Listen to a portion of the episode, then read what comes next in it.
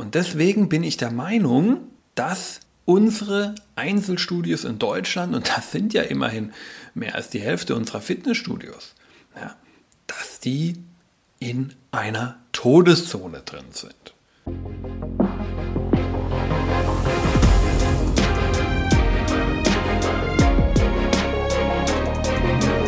Herzlich willkommen zu Hashtag Fitnessindustrie, der Podcast über die deutsche Fitnessbranche von und mit Andreas Bechler.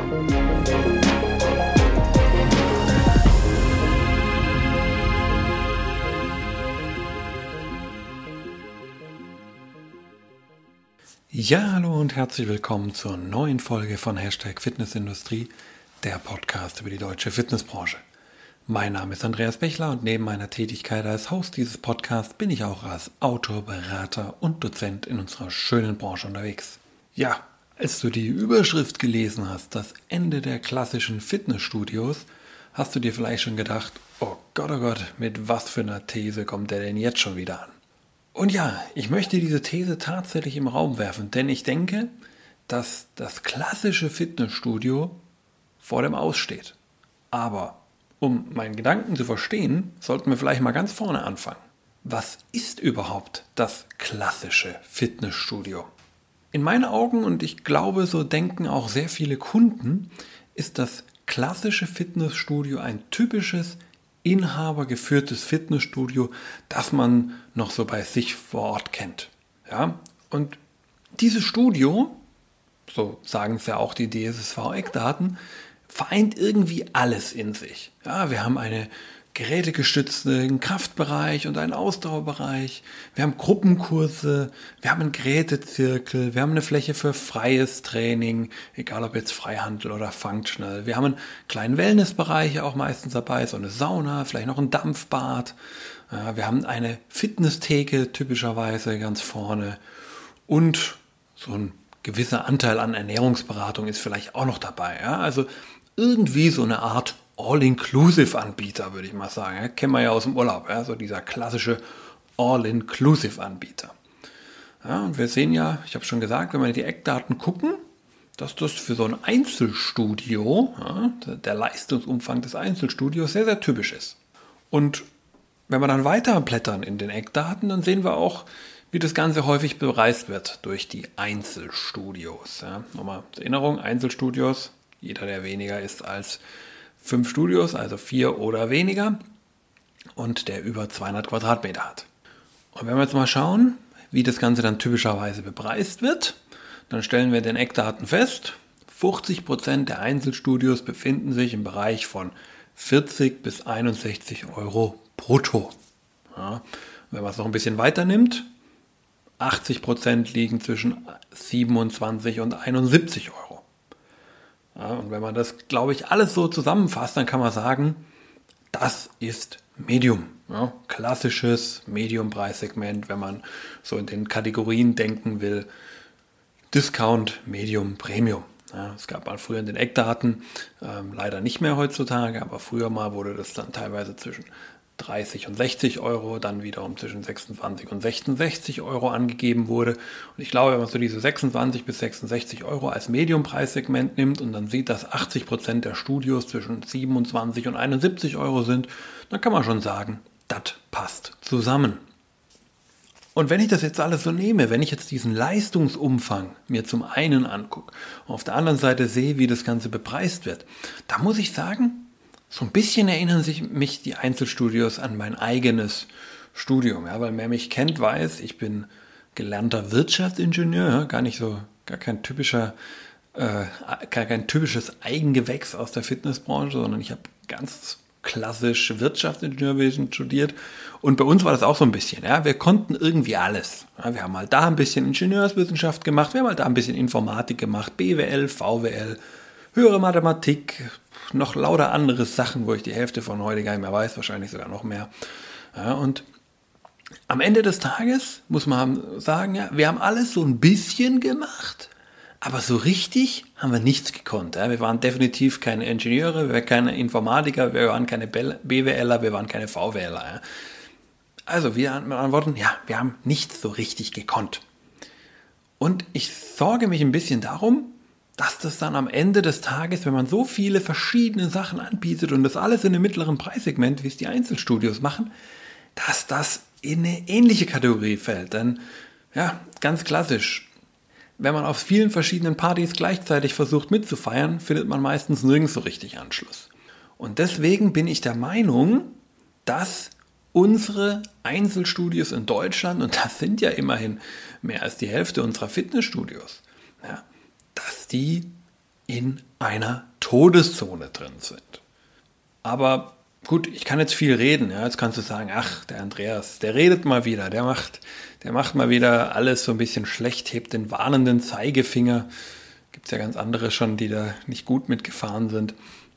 Ist doch alles gar nicht so schlimm. Aber gucken wir doch mal, ja. Schauen wir doch einfach mal in die Statistik. Ja. Ich bin Freund ja der Statistik und jetzt wollen wir da mal reingucken, wie haben sich denn so die letzten Jahre die Einzelstudios entwickelt. Gut, wenn wir jetzt dann wiederum sehen, was die Einzelstudios gemacht haben im Zeitraum von 2014 bis 2019. Also reden wir extra mal noch vor der Corona-Zeit. Ja, Corona ist immer so ein Eigenphänomen, da wollen wir ein bisschen vorsichtig vielleicht auch so sein. Aber schauen wir uns die Vor-Corona-Zeit an. Ja, 2014 gab es 4884 Einzelstudios. So. Und 2019 4888 Einzelstudios. Mit anderen Worten, Vier Studios. Von 2014 bis 2019. Vier Studios kamen zusätzlich dazu bei den Einzelstudios. Corona hat das Ganze nochmal deutlich nach unten gedrückt. Ja, jetzt sind wir bei 4775 Einzelstudios. Ja, also wir sind deutlich gefallen, auch nochmal durch Corona. Schauen wir uns mal bei den anderen Anbietern an. Gucken wir uns mal die Ketten an. 1527 Kettenanbieter gab es 2014, also Kettenstudios. Anbieter ist nicht ganz korrekt, sondern Kettenstudios. 2019 waren es 2074, mehr als 500 nochmal draufgepackt. Und 2021, ja, jetzt gerade ganz aktuell, aktuelle Eckdaten, 2155, weitergewachsen. Erstaunlich. Ja, sie sind trotz Corona gewachsen und haben nicht keinen Rückgang verzeichnet, konnten stark wachsen in der ganzen Zeit. Was machen die Mikrostudios?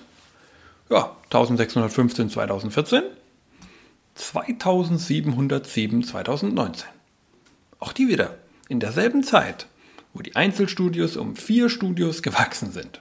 Ich sage es nochmal, vier sind die Mikroanbieter um über 1000 Studios gewachsen, sind die Kettenanbieter um über 500 Studios gewachsen. Mikrostudios haben bedingt durch Corona auch wieder ein paar Anlagen verloren, aber liegen mit 2562 Anbietern jetzt Ende 2021 immer noch ganz klar im Plus, wenn man 2014 mit 2021 vergleicht. Also insgesamt nicht gerade so die allerbeste Entwicklung für die Einzelstudios. Also genau genommen muss man ehrlich sagen, sie stagnieren. Und das bildet sich dann auch so ein bisschen ab, wenn man die Einzelstudios nach ihrer lokalen Wettbewerbssituation befragt. Denn dann stellt man fest, dass 60% sagen, dass ihre Wettbewerbssituation stark oder sogar sehr stark ist.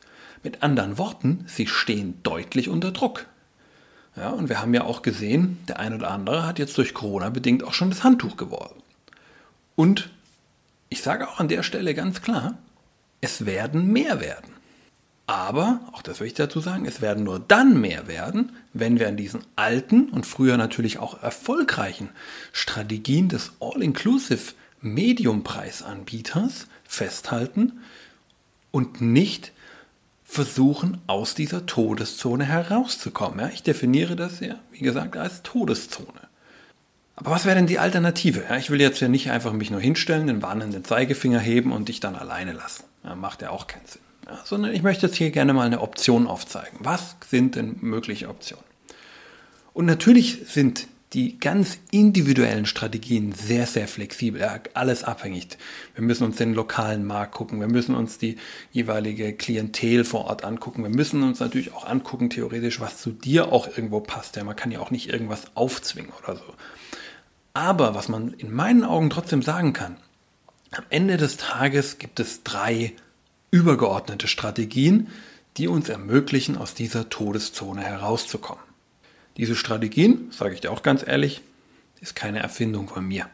Ja, ich möchte mich hier nicht mit fremden Lorbeeren schmücken, sondern das Ganze, was ich hier dir darstelle und was ich für mich so ein bisschen aufgebaut habe, ist abgeleitet von den sogenannten generischen Strategien nach Michael E. Porter. Sehr, sehr intelligenter Mann, lebt auch noch heute, Professor Porter aus den USA, der sehr, sehr viel im BWL-Bereich publiziert hat und dort auch sehr, sehr viele Theorien, ähm, die dir vielleicht auch schon in deinem Studium begegnet sind, ähm, den ja, im Grunde erarbeitet hat. Und diese generischen Strategien nach Porter nehme ich so ein bisschen als meine Ausgangsposition für mein Modell. Denn Porter ist jetzt natürlich nicht speziell auf den Fitnessbereich bezogen, sondern Porter schaut sich grundsätzlich ja, allgemein Märkte an. Daran merkst du auch schon, der Fitnessmarkt ist hier in dem Sinne nichts Besonderes, sondern er macht nur eine Entwicklung durch, die auch viele andere Märkte schon durchgemacht haben. Wenn du noch ein bisschen mehr über diese Strategietypen nach Michael E. Porter erfahren möchtest, dann empfehle ich dir einen Artikel, den ich in der Buddy Media 6 2019, also noch vor Corona auch schon, dazu geschrieben hatte. Ich, den verlinke ich dir natürlich in den Show Notes sehr gerne. Ich werde jetzt versuchen, das Ganze dir einmal auf der sprachlichen Ebene hier zu projizieren und ich werde da auch gar nicht so sehr auf diese grundsätzlichen Strategien nochmal eingehen, sondern ich möchte dir gleich das von mir daraus abgeleitete Modell, wie ich es für Einzelstudios gerne sehen würde, vorstellen. Also, erinnern wir uns? Die Einzelstudios sind im Moment in einem Bereich, wo man sagen würde, wir gehen den Massenmarkt an als All-Inclusive-Anbieter in einem mittleren Preissegment. Und im Grunde genommen können wir uns jetzt in eine von drei Richtungen bewegen, um aus dieser mittleren Todeszone rauszukommen. Wir können uns quasi in Richtung eines höheren Preises bewegen. Ja? Also preislich betrachtet in ein Premium-Preissegment, können aber weiterhin dabei den Massenmarkt anpeilen. Diese Strategie würde man dann quasi als Differenzierung bezeichnen. Ja? Und die Strategie der Differenzierung verfolgt im Grunde einfach nur das Ziel, dass die eigene Dienstleistung auf dem lokalen Fitnessmarkt als einzigartig angesehen wird. Wichtig ist dabei lokal das heißt nicht, dass es nicht irgendwo schon mal geben muss. Denn nur weil etwas in Berlin schon gibt, ist es den Fitnessstudio-Gängern in München ja vollkommen wurscht, wenn die das noch nicht haben. Ja, also es geht wirklich nur um ein USP in dem Sinne auf deinem eigenen lokalen Fitnessmarkt. Und Ansätze für diese Differenzierung, die können vielfältig sein. Ja. Da kann man an teilweise auch so simple Dinge denken, wie Design oder Markenname, Technologien, die du vielleicht auch verwendest, ein besonderer Service, den es bei gibt. Oder, oder, oder. Gibt es viele Möglichkeiten. Da muss man sich einfach mal so ein bisschen überlegen, was man vielleicht auch als Differenzierung bei sich im Studio etablieren kann. Es ist dabei auch durchaus sinnvoll, sich auf mehreren Ebenen zu differenzieren. Ja, nicht nur ein alleiniges Differenzierungsmerkmal zu schaffen, sondern durchaus auch mehrere Differenzierungsmerkmale zu schaffen. Dabei, ich habe es ja gesagt, wird aber immer noch der Massenmarkt abgezielt. Ja, wir wollen immer noch eine möglichst große Zielgruppe erreichen. Also im Grunde die Zielgruppe aller derer, die für ein Fitnesstraining empfänglich sind und natürlich auch bereit sind, den entsprechenden höheren Preis jetzt dann zu zahlen. Was wären Möglichkeiten, wie man so ein bisschen diese Differenzierungsstrategie vielleicht auch aus der Vergangenheit schon mal gesehen hat? In meinen Augen gibt es zwei ganz schöne Beispiele, die sind aber auch schon ein bisschen älter. Heute ist, ist das, was ich jetzt vorstelle, keine Differenzierung mehr, sondern heute würde man auch durchaus sagen, ja, das machen jetzt viele, aber damals, als es gemacht wurde, war es eine. Nämlich zum einen die Freestyle-Training-Offensive, die Fitness First vor einigen Jahren mal gestartet hat und das in all ihren Clubs ausgerollt hat. Damals war das Ganze, wie man das dann auch dargestellt hat, nach außen getragen hat, diese Freestyle-Fläche, die man damals geschaffen hat, zu dem Zeitpunkt, wo man es gemacht hat, war das eine Differenzierungsstrategie und durchaus interessant. Eine Differenzierungsstrategie, die man, glaube ich, auch mit bis heute als solche bezeichnen kann, ist die von Kieser Training. Ja? Dieses harte, setzen ausschließlich auf Krafttraining und der dazugehörigen Betreuung. Und nicht mehr. Klare Methodik im Vorgehen, ganz klare Reduktion ja, auf dieses Element.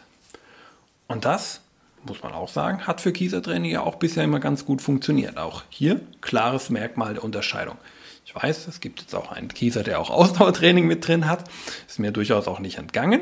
Nichtsdestotrotz finde ich dieses Beispiel von Kieser in dieser Reduktion ganz klar runtergebrochen und trotzdem, sollte man ja auch nicht vergessen, das Ganze wird trotzdem zu einem entsprechenden Preis verkauft und zwar im Premium-Preissegment.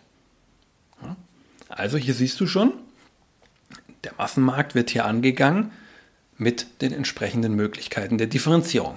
Gut, vielleicht kannst du auch sagen, okay, Differenzierung ist vielleicht auch nicht das Richtige für mich. Natürlich hast du auch noch andere Möglichkeiten. Die zweite mögliche Strategie, die ich sehe, ist die Strategie der Spezialisierung. Ganz entscheidend ist dabei, jetzt konzentrieren wir uns nicht mehr auf den Massenmarkt, sondern jetzt konzentrieren wir uns auf eine spezielle Zielgruppe.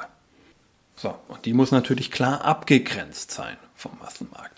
Und dann versuchen wir entsprechend unser Angebot auf diese Zielgruppe hin auszurichten.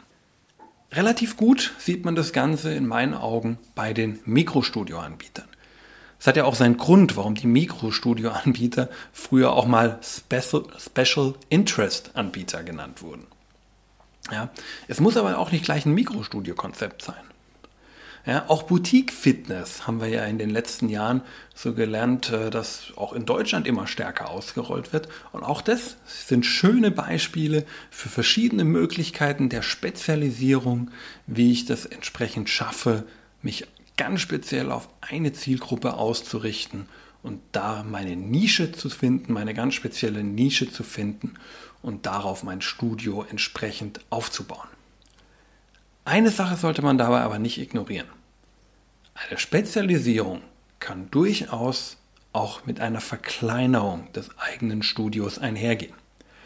Und das, ich weiß das, ist nicht für jeden Fitnessstudio-Inhaber leicht. Er muss sich vielleicht von bestimmten Sachen trennen, er muss sich vielleicht von bestimmten Kunden dann auch trennen, er muss sich vielleicht auch von bestimmten Mitarbeitern trennen, die er dann halt vielleicht einfach nicht mehr ähm, so mitnehmen kann in das neue Konzept. Er muss auch wirklich flächenmäßig das Studio dann vielleicht auch verkleinern, wenn er sich spezialisiert. Da gibt es dann viele Möglichkeiten, wie sich das entwickeln kann. Und das fällt nicht jedem Studiobetreiber leicht.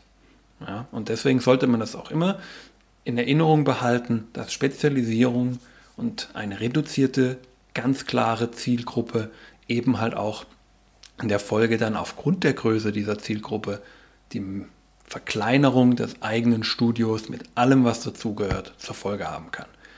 Dieser Tatsache sollte man sich auf jeden Fall stellen. So, jetzt haben wir eine Strategie, die den Preis erhöht, im Grunde gehabt, die Differenzierung, die uns ins Premium-Preissegment auf dem Massenmarkt schickt. Wir haben die Strategie der Spezialisierung gehabt. Bei der ist der Preis nicht unbedingt fix. Ja, das muss nicht zwingend Premium-Preissegment, das kann auch weiter ein Medium-Preissegment sein. Es kann aber natürlich auch sein, dass man vielleicht auch für sich selbst entscheidet, okay, man möchte eher in den Preiskampf gehen, man möchte vielleicht eher ins Discount-Segment gehen. Ist durchaus auch eine legitime Strategie zu sagen, ich will den Massenmarkt angehen und dann ins Discount-Segment. Hier steht man natürlich dann in Wettbewerb mit den großen Ketten. Und das ist alles andere als leicht, weil ich sage mal so, jeder, der sich in der Wirtschaftswissenschaften ein bisschen auskennt, wird das Wort Skaleneffekte schon mal gehört haben. Vielleicht auch ein bisschen Verbundeffekte. Also im Endeffekt Effekte, die umso größer man werden, in den meisten Fällen eine Kostenreduktion am Ende des Tages auf den einzelnen, in unserem Fall Kunden dann bezogen, zur Folge haben und dementsprechend natürlich unsere Kostenstruktur deutlich verbessern. Das kann natürlich der kleine Einzelstudioanbieter nicht leisten. Da wird er immer im Nachteil sein. Es gibt aber eine Option, die man durchaus als probates Mittel einordnen kann, wie man trotzdem in diesen Discount-Segment reingehen kann und dementsprechend da dann vielleicht auch mitmischen kann. In meinen Augen ist es das Franchising. Ja? Denn durch diesen Verbund, den man im Franchise hat, kann man auch durchaus auf der Kostenseite gewisse Vorteile erreichen. Und dann in der nächsten Konsequenz auch wieder mit den Discount-Anbietern im fairen Wettbewerb stehen kann. Natürlich, das wirst du vielleicht auch berechtigterweise einwenden, dieses Franchising Modell muss ja nicht nur unbedingt ein Modell der Preisreduktion sein. Da hast du auch vollkommen recht, wenn du das denkst. Natürlich kann ich Franchising auch auf Differenzierung oder Spezialisierung anwenden. Auch da kann mir das in meiner Strategie unterstützen. Persönlich sehe es aber beim, bei der Kostenreduktion ja, und dann beim Versuch, im Massenmarkt zu bleiben, aber mit geringeren Kosten, als immer noch am sinnvollsten an und daher eben auch meine Idee in meinem Modell zur Reduktion. So, jetzt habe ich dir mal die drei Möglichkeiten vorgestellt, die ich sehe, wie du dein Einzelstudio in Zukunft auch erfolgreich halten kannst. Wir erinnern uns, einmal die Differenzierung, einmal die Spezialisierung und zu guter Letzt das Franchising. Das Ganze basiert natürlich darauf, dass ich diese Todeszone, wie ich sie nenne, definiert habe, die dich im mittleren Preissegment als All-Inclusive-Anbieter erwartet.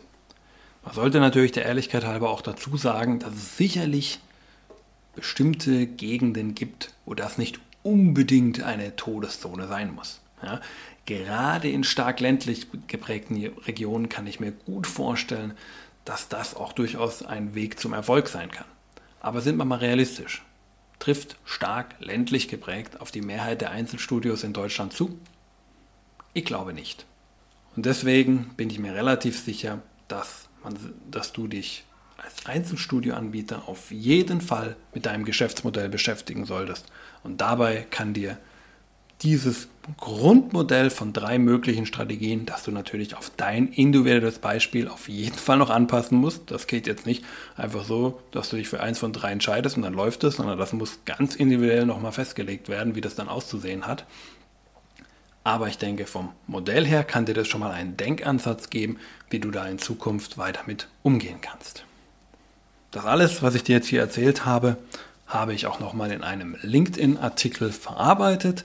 Das heißt, wenn du sagst, hm, an der einen oder anderen Stelle war es vielleicht schwierig, das, was der Andreas mir hier gerade erzählt hat, mir auch vorzustellen, dann lade ich dich herzlich dazu ein, schau auf meinem LinkedIn-Artikel vorbei und guck dir das Ganze da auch nochmal an. Da hast du das Ganze auch nochmal bebildert dann hilft dir das Ganze vielleicht auch nochmal zum Verständnis.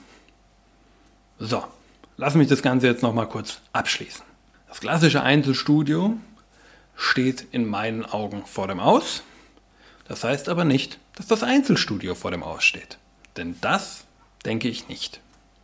Ich bin der Meinung, dass wenn du als Einzelstudioinhaber oder Verantwortlicher für ein Einzelstudio dass wenn du dir jetzt Gedanken machst über deine Geschäftsstrategie und wo du dich in Zukunft positionieren möchtest, dass du dann auch in Zukunft weiterhin Teil der Eckdaten der deutschen Fitnesswirtschaft des DSSV sein wirst.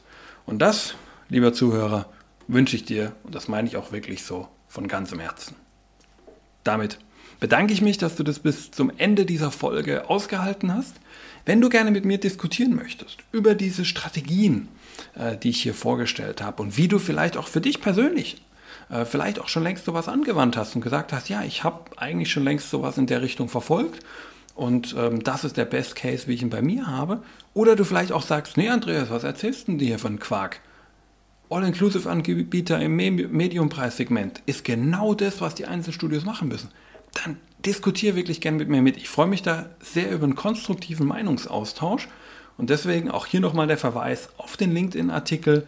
Da kannst du gerne mit mir in Kontakt treten und gerne auch mit mir und anderen über diese Gedanken von mir diskutieren. Genauso bist du auch herzlich eingeladen, wie ja auch zu jedem Podcast, mir gerne auch eine E-Mail zu schreiben, andreas at hashtag-fitnessindustrie.de oder kontaktiere mich auf allen, gängigen Social-Media-Plattformen. Findest du mich überall und da freue ich mich auf jeden Fall auf deinen Input zu meinen Gedanken. Und damit soll es auch gewesen sein für die heutige Folge. Ich danke dir dafür, dass du diesmal mir alleine zugehört hast. In der nächsten Folge gibt es auch wieder einen Gast, der mit dabei ist und dafür, darauf darfst du dich auch jetzt schon freuen. Und damit schönen Tag dir noch, schönen Abend, wann auch immer du diesen Podcast hörst, vielleicht auch eine gute Nacht. Ich wünsche dir auf jeden Fall das Allerbeste. Bis zur nächsten Folge von Hashtag Fitnessindustrie. Ciao!